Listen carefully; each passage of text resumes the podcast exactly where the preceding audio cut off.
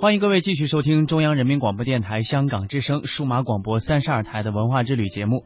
接下来继续为您播出成语知多少。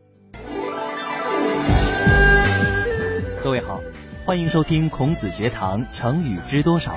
我们通过“味如鸡肋”“身在曹营心在汉”和“煮豆燃萁”三个成语，一起认识了一位三国时期的乱世枭雄大军阀曹操。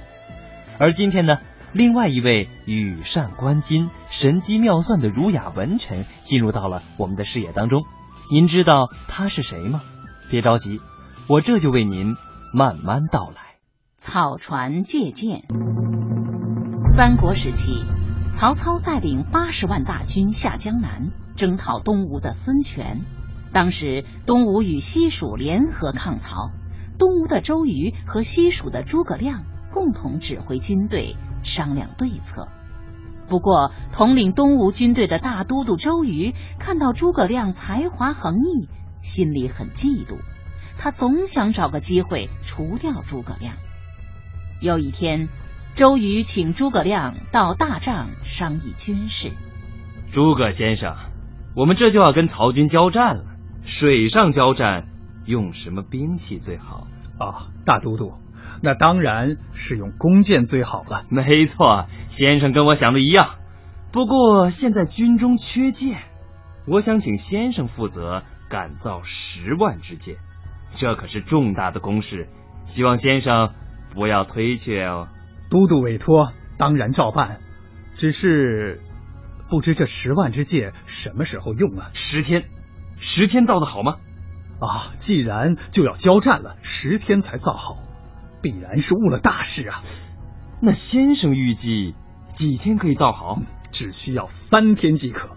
先生，现在军情紧急，军中可不能开玩笑啊！我怎么敢跟都督开玩笑呢？如果都督不信，我愿立下军令状：三天造不好，甘受惩罚。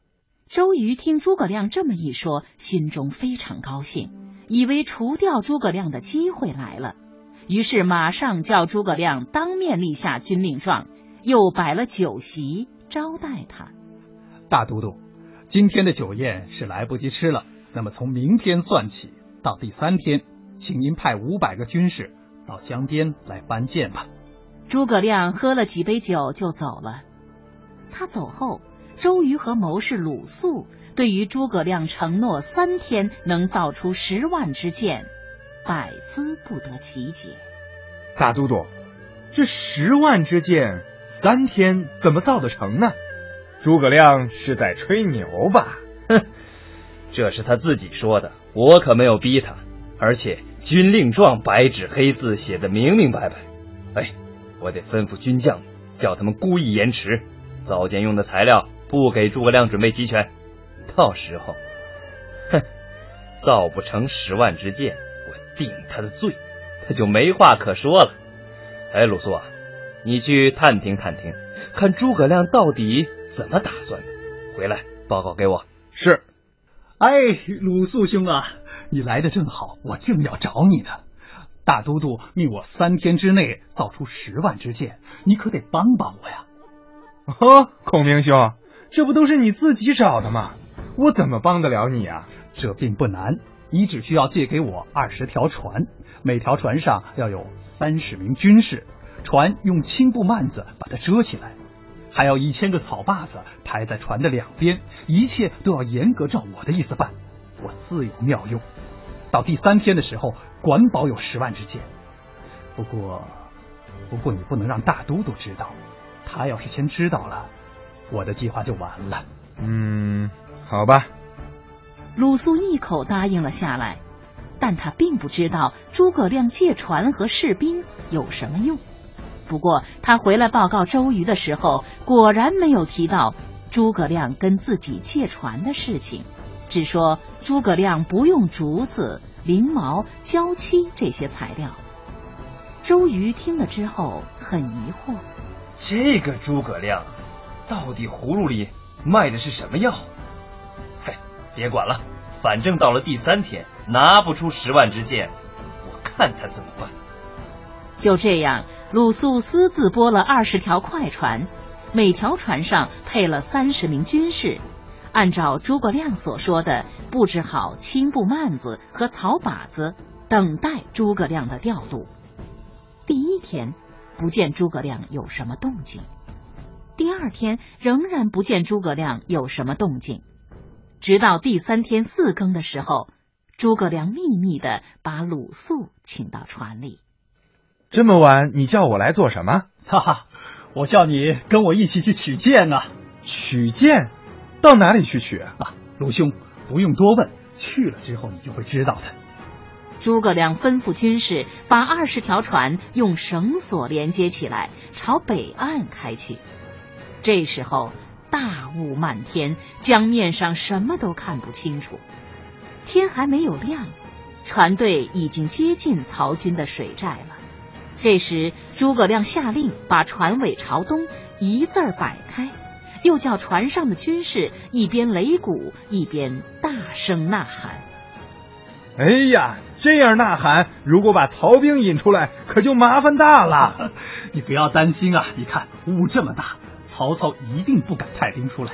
来，你我只管饮酒取乐，天亮就回去了。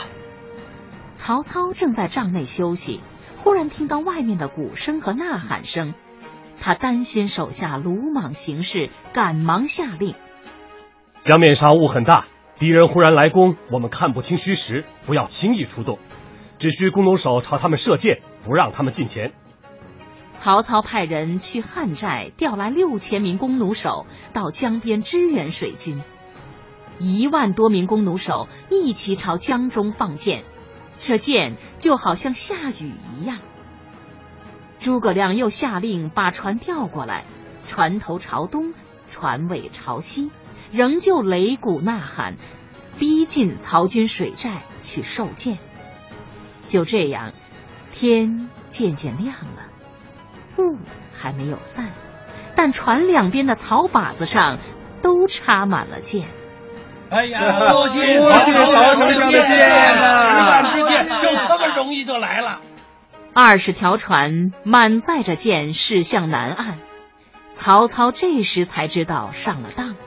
可是这边的船顺风顺水，已经飞一样的驶出二十多里，要追也来不及了。这些船靠岸的时候，周瑜派来的五百个军士正好来到江边搬箭，每条船上大约有五六千支箭，二十条船总共有十多万支。鲁肃见到周瑜，跟他说了整个借箭的经过。周瑜听后，仰天长叹：“诸葛亮神机妙算，我真是比不上他呀！高，实在是高啊！这真不是一般人能想得出来的计谋。草船借箭这个成语的意思是惊人的机智、巧妙的计谋，用来形容计谋的高明。诸葛亮草船借箭，可谓是《三国演义》当中最精彩的故事之一。”读过这段故事的人，常常是对诸葛亮的聪明才智赞叹不已。其实，《三国演义》是小说，虚构成分有很多，而正史上草船借箭是发生在孙权与曹操的濡须之战当中。事情是这样的：孙权坐船亲自去刺探曹操军情，被曹操发现了，命令士兵射箭攻击。孙权的船被射歪，差点沉了。于是他让船掉个头，让箭继续射。这样一来呢，船左右就平衡。孙权最后顺利的把船开走，逃掉了。孙权的聪明才智让曹操十分感叹，也留下了一句千古名言，那就是“生子当如孙仲谋啊”。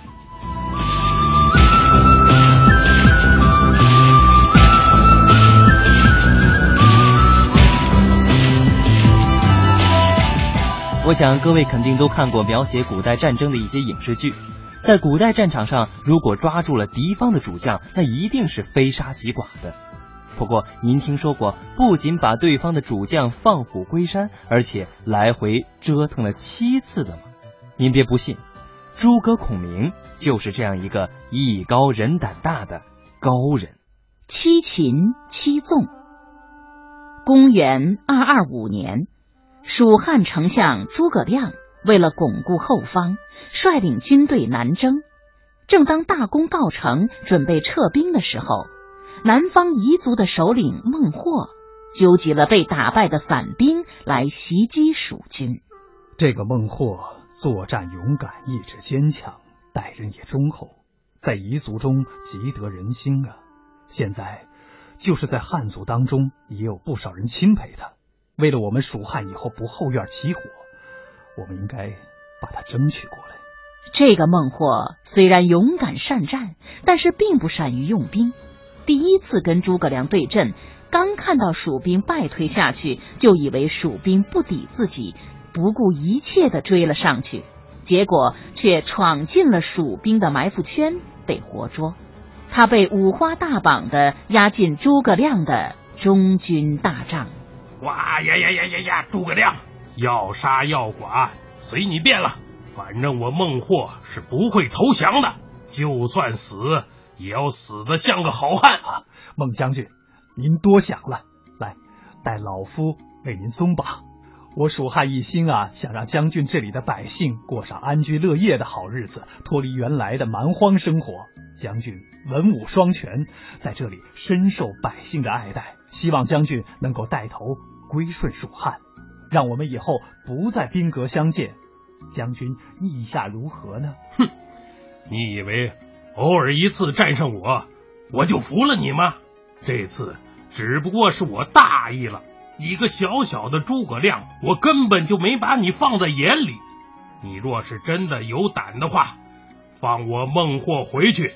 我们择日再战，我必定杀你个片甲不留。好，那我就放将军回去，收拾兵马，我们来日再战。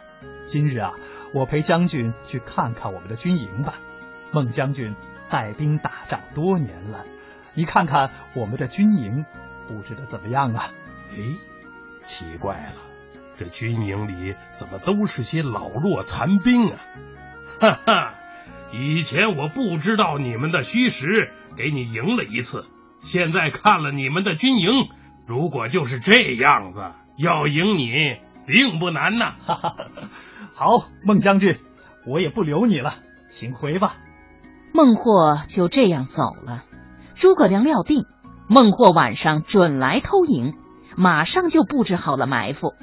孟获回去之后，得意洋洋的对手下人吹嘘了一番。完全不把诸葛亮放在眼里，弟兄们不用怕蜀军了。今天我已经在他们的营中仔细查看过了，都是些老弱残兵，军营的布置情况我也都看清楚了，没有什么了不起的。今夜三更我们就去劫营，肯定能逮住诸葛亮。当天夜里，孟获挑选了五百名刀斧手。